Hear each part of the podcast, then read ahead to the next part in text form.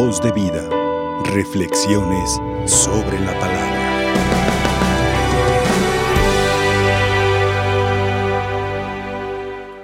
Al meditar esta palabra de Dios que nos propone la liturgia para este viernes, recordaba una experiencia que nos sucedió ayer. Tuvimos una reunión con los sacerdotes de la zona y que nos regañan. ¿Saben por qué? Por hacer. Es curioso. Habrá comunidades que se quejan porque el sacerdote, sobre todo en este tiempo de pandemia, que literal muchos no hicieron nada porque hicimos. Bueno, dice la palabra de Dios, vino Juan, ni comía ni bebía, y dijeron, está endemoniado. Viene el Hijo del Hombre y dicen, este es un pecador amigo de, de publicanos y prostitutas. Sin embargo, dice también la palabra de Dios, la sabiduría de Dios se justifica por sus propias obras. ¿Qué está permitido hacer? ¿El bien o el mal? ¿Qué es mejor? ¿Hacer o dejar de hacer? Ya saben ustedes cuál es la respuesta. Tanto mi párroco como, como yo nos sentimos no tristes ni ofendidos, al contrario, nos sentimos felices porque hicimos lo que teníamos que hacer. Y seguiremos haciendo lo que tenemos que hacer. ¿Verdad? Eso es lo más importante. Si antes los seres humanos son la única criatura de la creación que no está conforme con lo que tiene o con lo que es. Y lógicamente cuando la vida de otros es como un reproche para mi falta de acción, pues empieza a surgir envidia y empieza a surgir resentimiento y empieza la crítica y empiezan... El único que no es capaz de... Y todo lo crítico. Queremos ser adultos. Y cuando somos adultos quisiéramos ser niños y añoramos la niñez. Si hace calor, renegamos y queremos que haga frío. Y ahorita que hace frío, quisiéramos que, que hiciera calor. Si llueve, nos quejamos porque nos vamos a mojar. Si no llueve, renegamos porque el clima está feo. Si tenemos poca experiencia, renegamos por no tenerla. Y si tenemos mucha, pensamos que ya no servimos para mucho. Los seres humanos así somos, inconformes de todo lo que nos toca vivir. Y constantemente entonces buscamos también señales que nos hagan descubrir la clave de la felicidad. Y cuando los seres humanos ponemos nuestra felicidad en las cosas externas, pues lógicamente nunca lo encontramos. Y por eso siempre estamos inconformes. Cuenta una anécdota que una vez los diablos decidieron esconder la felicidad. Y alguno decía, hay que esconderla en lo más hondo del mar. Y dijo un diablo, el más viejo, porque dicen que sabe más el diablo por viejo que por ser diablo, ¿verdad? Dijo no, porque el ser humano es tan inteligente que un día va a llegar hasta ahí y la va a encontrar. Y si la ponemos en el monte más alto, no, porque Dios no le puso límites al hombre. Y un día va a llegar hasta donde está también y la va a encontrar. Le dijeron los demás, pues entonces dinos dónde, nomás nos estás criticando, a ver, dinos dónde. Vamos escondiéndola dentro de cada ser humano. Así el ser humano se va a desvivir por buscar la felicidad en todo lo que le rodea y nunca la va a encontrar, porque la felicidad estará en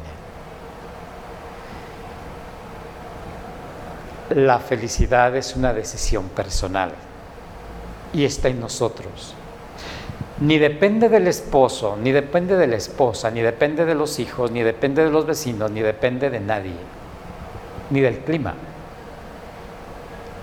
Dios nos regaló ese don y nos lo puso en nuestro interior.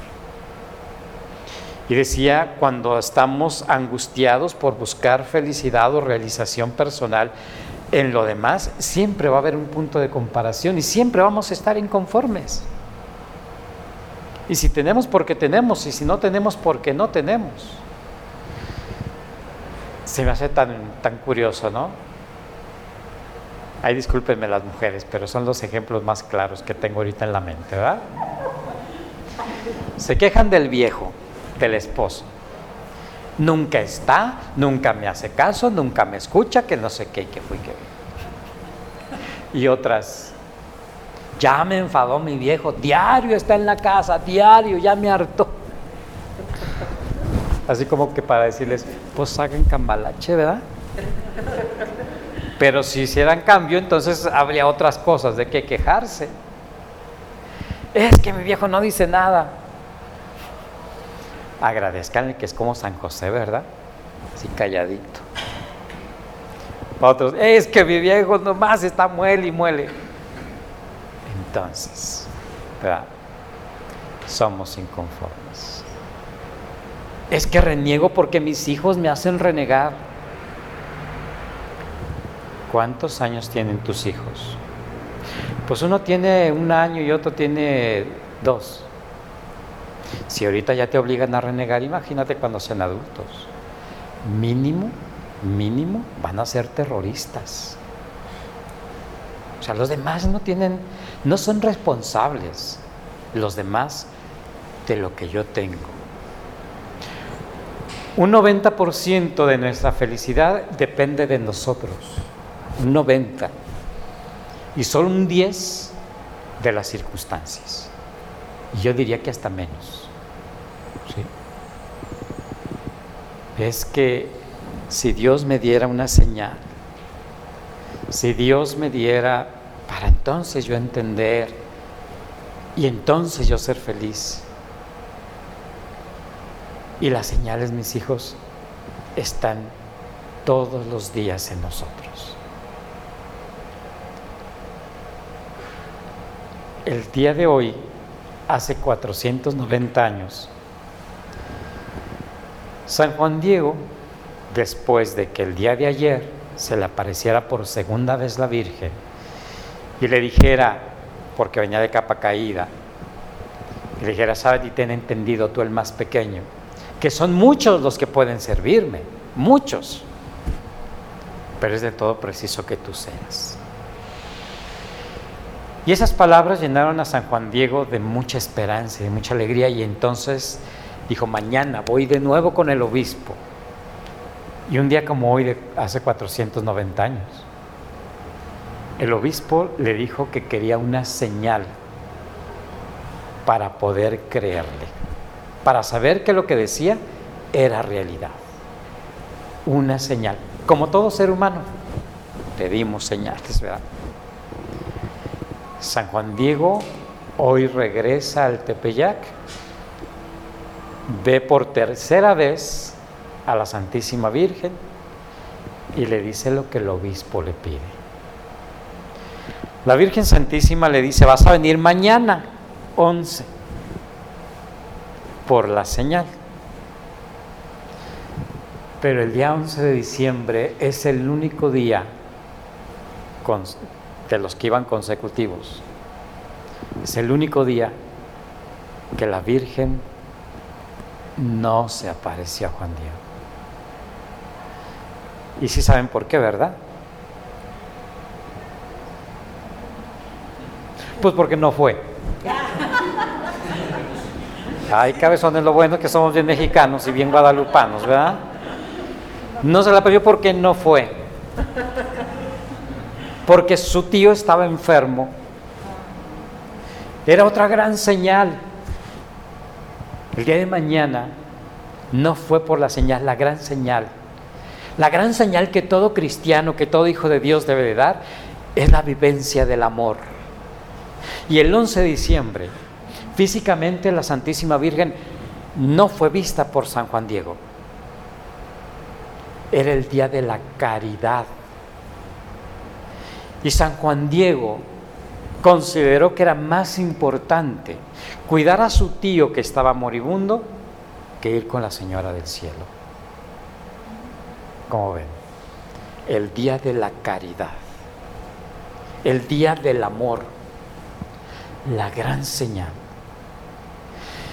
Y por eso San Juan Diego ve a la Santísima Virgen, pero hasta el 12, hasta pasado mañana, por cuarta vez. Y la ve porque ella le sale al encuentro. Porque él seguía considerando que era importante darle el auxilio espiritual a su tío que se estaba muriendo que entretenerse con la Señora del Cielo. Y dice, mejor le doy la vuelta al cerro. Sí. Y aquellas palabras hermosas de la Santísima Virgen. Juanito, ¿a dónde vas? Y diríamos por acá, ¿verdad? ¿Qué pensaría San Juan Diego? Ya me cayó el chaguisle, ¿verdad? Ya no la quiero ver y ya me encontró. Porque así es Dios. Cuando menos lo queremos encontrar es cuando más Dios se pone de modo para encontrarlo. Y entonces la sencillez de San Juan Diego, la transparencia de San Juan Diego, que no haya palabras para disculpar su falta de responsabilidad, empieza a ir por, los, por las orillas a justificar cosas. Bueno, más que justificar, como a desviar la plática. ¿Cómo estás? ¿Cómo amaneciste? ¿Dormiste bien? ¿No te duele tu cuerpo? Y podríamos decir, pues si la Virgen está en el cielo, allá no hay sueño, allá no hay dolor, allá no hay pesadillas. Sería nuestra lógica. Juan Diego quiere desviar la plática. Sábete y ten entendido tú el más pequeño de mis hijos, que es nada lo que te angustia y lo que te preocupa. No estoy yo aquí que soy tu madre. No estás por ventura bajo mi regazo. No te tengo en el hueco de mis manos y en el pliegue de mi manto tu tío no va a morir. Ten en cuenta que él ya está sano. Dame pues la señal para llevárselo al obispo y la señal que piensa Juan Diego que lleva son las flores. ¿Y qué significan las flores? ¿Por qué la Santísima Virgen escogió flores? Porque para nuestros antepasados las flores representan toda la vida. Las mujeres, cuando iniciaban su periodo fértil, eran llevadas hasta el Teocalli de la diosa Tonantzin, que se ubicaba también en la cumbre del Tepeyac. Y aquellas mujeres llevaban grandes canastas de flores naturales que depositaban a los pies de la Madre Tierra, simbolizando que la vida propia y de la que eran portadoras, o sea, de los hijos que vendrían, la ponían bajo la protección de la Madre Tierra significaba la vida. Mis hijos, ese es el origen de la fiesta de los 15 años. ¿Sí sabían? Ah, es que la van a presentar en sociedad. Pues, invitan puros conocidos, pues no, a quién la van a presentar, ya la conocen. Es que pasa de niña a mujer, mujeres desde que nace. Es que para dar gracias, agradecidos tenemos que ser todos los días con Dios, no nomás en 15 años. El sentido es este. Poner en las manos de Dios la vida propia y la vida de la que son portadoras las mujeres. Ese es el sentido de los 15 años. Y para el indígena las flores representaban eso, la, la vida que se ponía en las manos de Dios. Las flores representaban el proyecto también de vida, un plan de vida. Es lo que hacen los novios cuando después de que se casan, dejan el ramo ahí. Para que se vea bonito, no. Simboliza que ponen en las manos de Dios su proyecto de matrimonio, de familia. Eso es lo que significa. Las flores fueron utilizadas por nuestros antepasados como medicamento. Todos los medicamentos que tenemos, unos son sacados de minerales, otros son sacados de plantas y otros son sacados de animales. Pero nuestros antepasados se curaban más con las plantas. Y las flores eran medicina, significaban salud. Hasta la fecha hay flores que nos comemos, ¿o no es cierto? La flor era alimento. La gran señal que piensa Juan Diego que lleva, que son las flores, representaban la vida diaria de nuestros antepasados. Esa es la gran señal para la felicidad. ¿Te has puesto a pensar que cada momento de tu vida Dios te lo da para que lo disfrutes y lo vivas con plenitud. No para que nos quejemos. ¿Estás viejo? Dale gracias a Dios que tienes un camino largo que te ha llevado a la experiencia y que ahora eres mejor persona. ¿Estás joven? Dale gracias a Dios que tienes un camino por recorrer. ¿Estás triste? Llora para que tu corazón se purifique, para que salga todo lo malo. ¿Tienes preocupaciones? Eso te ayudará a pensar y a ser más sabio y más prudente. ¿Estás feliz? Ríe a carcajadas hasta que te duela el ombligo. Porque para eso es. ¿Sí? ¿Tienes alimento? No te quejes pensando que quieres otra cosa. Dale gracias a Dios que tienes hambre. Cuando estaba en la sierra, una vez me preguntó un, compañero sacerdote que vino al arzobispado y me decía, oye, ¿cómo te ha ido allá? Le dije, muy, muy bien, estoy muy feliz.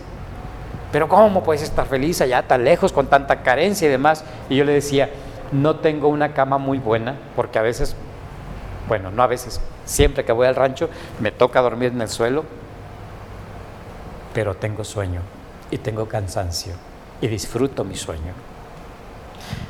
No tengo acceso a mercados, no tengo acceso a, a, cosas muy sofisticadas, a lo mejor como puros frijoles, pero tengo hambre y vieras cómo los disfruto. Allá no se escuchaba la radio, no se veía la televisión, pero se escuchaba el canto de los pájaros se podía admirar toda la naturaleza que Dios nos ha dado. La vida es para que la disfrutes, no para que te quejes de ella. Se los he dicho muchísimas veces aquí. La vida es una sucesión de momentos para disfrutar, no para sobrevivir. Y cuando no disfrutamos la vida, estamos sobreviviendo solamente. Y por eso la queja. Y por eso la comparación con otros. Y por eso surgen las envidias, porque este tiene y yo no tengo. Tú tienes algo que él no tiene. El que es rico no puede estar tranquilo porque está pensando que le van a robar. El que es pobre a veces no es feliz porque quiere tener más. Cuando Dios te está dando cada momento para que sea único y exclusivamente tuyo, es la gran señal que Dios te da para ser feliz. Estamos ya en estos días, desde el día de ayer, recordando este maravilloso, maravilloso acontecimiento para los mexicanos. Nuestra tierra es santa. No solamente porque Dios la creó, sino porque Dios fijó su mirada en nosotros y nos envió la bendición de Guadalupe estar en medio de nosotros, para enseñarnos la verdadera felicidad, para enseñarnos el camino de la auténtica realización. No te quejes de lo que pasa. Haz lo que tú creas que está bien y sé feliz. Como decía una vez en la comunidad, cuando te levantes, vete al espejo. Vete al espejo con atención y dite, qué hermosa, qué hermoso amanecí el día de hoy. Aunque luego te se confiesen, ¿verdad? Por mentirosos. No se crean. Porque para Dios todos somos bellos. No te levantes, como dicen por ahí, con el pie izquierdo. Y no me refiero físicamente con el pie izquierdo. No te levantes de malas. Levántate con toda la actitud. Yo recuerdo en el seminario, bueno, y que fue una costumbre que nos quedó a todos los sacerdotes, en cuanto sonaba la campana para levantarnos, la primera palabra que se escuchaba era, el ángel del Señor anunció a María. La alegría del Dios que está con nosotros. Es tiempo de adviento, tiempo de recordar que Dios vino a quedarse con nosotros y eso debe ser nuestra vida feliz. Tiene que ser nuestra realización. Vamos encomendándonos a la intercesión de San Juan Diego, a la intercesión de la Santísima Virgen María, para que ellos nos concedan, nos alcancen de Dios la gracia y la sabiduría de aprender a vivir. Voz de vida, reflexiones sobre la palabra.